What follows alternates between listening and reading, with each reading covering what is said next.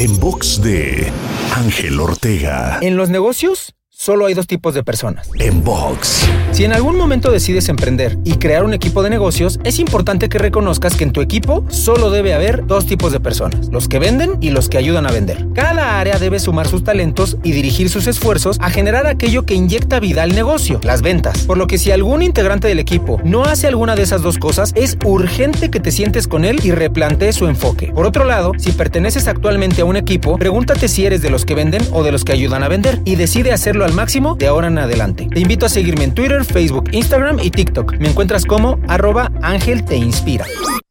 En box de Ángel Ortega. En box.